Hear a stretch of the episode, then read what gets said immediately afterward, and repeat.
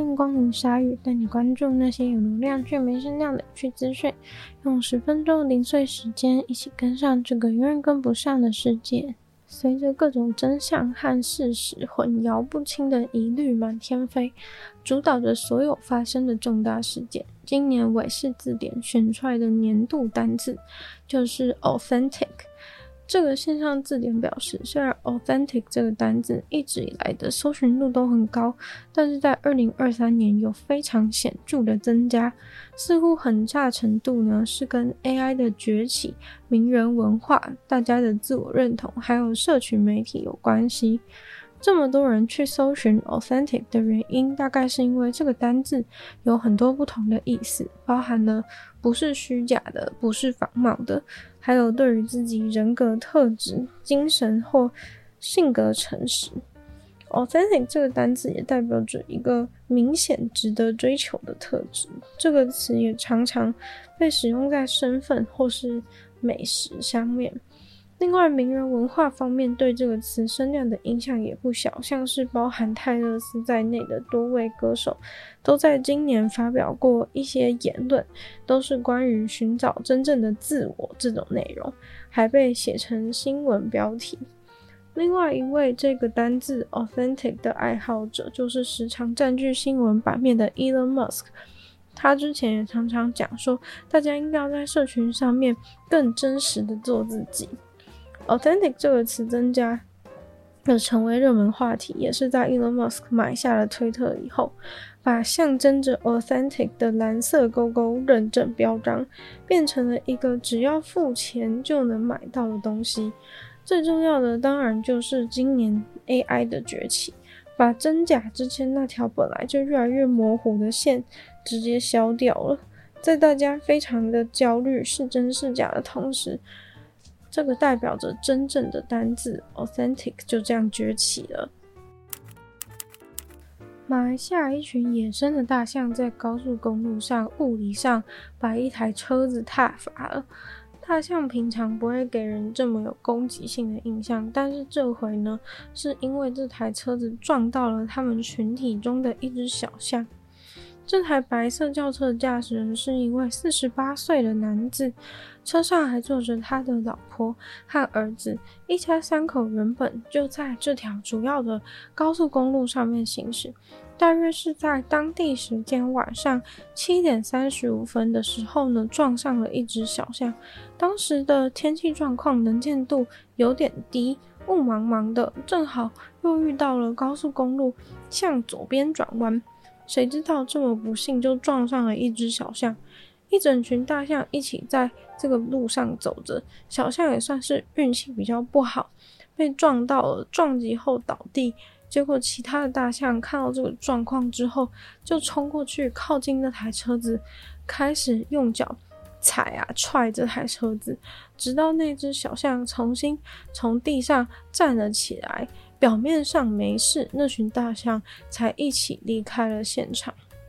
虽然车子明显各处钣金都凹陷了，但是车上的三个人都没有受到什么严重的伤害。车子的照片中可以很明显的看到，车子的正面和侧面到处都是伤痕累累。旁边的门呢，整个塌陷凹了进去，所有的窗户都被砸碎了。但是不知道那只被撞到的小象有没有内伤。随着马来西亚快速的发展高速公路，野生的大象失去了大范围的栖息地，很多大象只好冒险跨过高速公路去寻找食物。当地政府也警告驾驶人要多注意，在行进中有没有大象经过。高速公路沿线也都有放置警告标示，提醒注意大象过马路的情况。但是这样的大象车祸事故还是频繁发生。二零一七年也曾经在高速公路旁边发现死掉的小象，显然是被高速行驶的车子用力的撞上。其他的人像冲突也在马来西亚各地的高速公路上发生。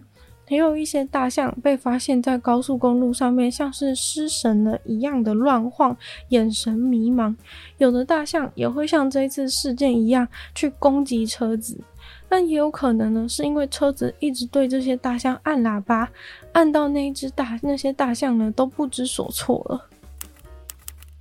史努比是一个历史悠久的卡通人物了，但是 Z 世代呢，最近对它的热爱，使得这个售价十五块美金的 CVS 史努比成为了这个假期季节中最受欢迎的玩具之一。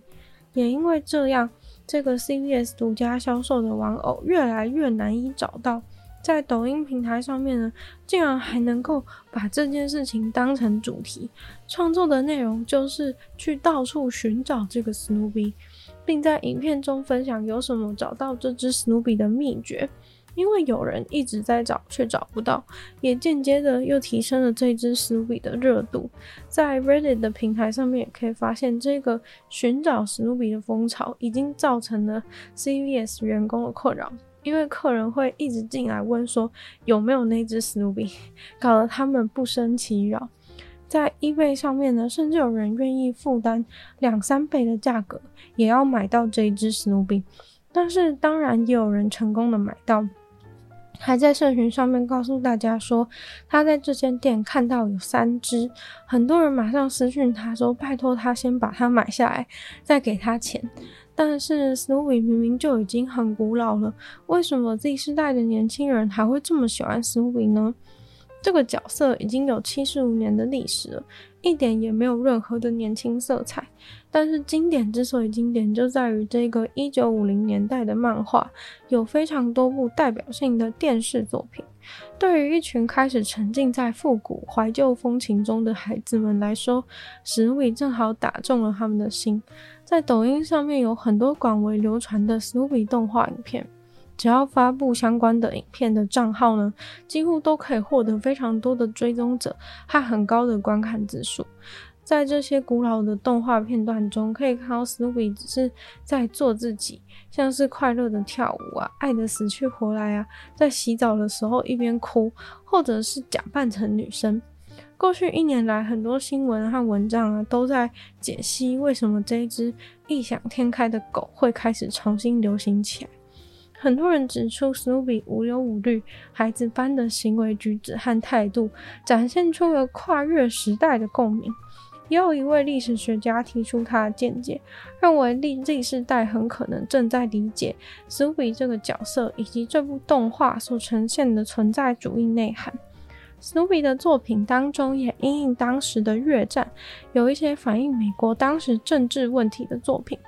对于 Z 世代所面对的各种危机交杂的世界而言，史努比也许就是这个混乱世界当中的一种救赎。它所体现的存在主义，就是作为一个二十世纪的普通人所面对的各种存在困难。Ctrl C Ctrl V 这种复制贴上的快捷键，原本以为应该是无人不知晓的，小学生都知道的快速键了吧？平常每天每天的要用不到也很困难。近年来，日本社会常常会讨论到年轻人的电脑能力。有一间日本人才培育服务公司，就针对大学生的电脑使用能力做了调查，却调查出了非常惊人的结果。竟然有四成的大学生不知道复制贴上的快捷键是 Ctrl C Ctrl V，但是在现在这个年代，有八十三趴的大学生都拥有自己的个人电脑，其中呢八十趴的人是使用 Windows，基础的复制贴上就有四十趴的人不知道。经常使用的 Ctrl Z 竟然只有三十趴的人知道，这个快捷键是用来回复你的操作的。Ctrl Z 减下这个功能，知道的人甚至不到三十趴。一个快捷键都不知道的人，就占了十九点八趴。